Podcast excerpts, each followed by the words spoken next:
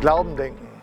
Genau um diese beiden Dinge geht es auf dieser Plattform. Wir wollen Glauben und Denken miteinander ins Gespräch bringen. Für manche ist das ein unglaublicher Widerspruch, vielleicht eine fast unüberbrückbare Kluft zwischen Wissenschaft und Bibel, zwischen einem äh, kritischen Verstand und einem einfachen Vertrauen auf Gott.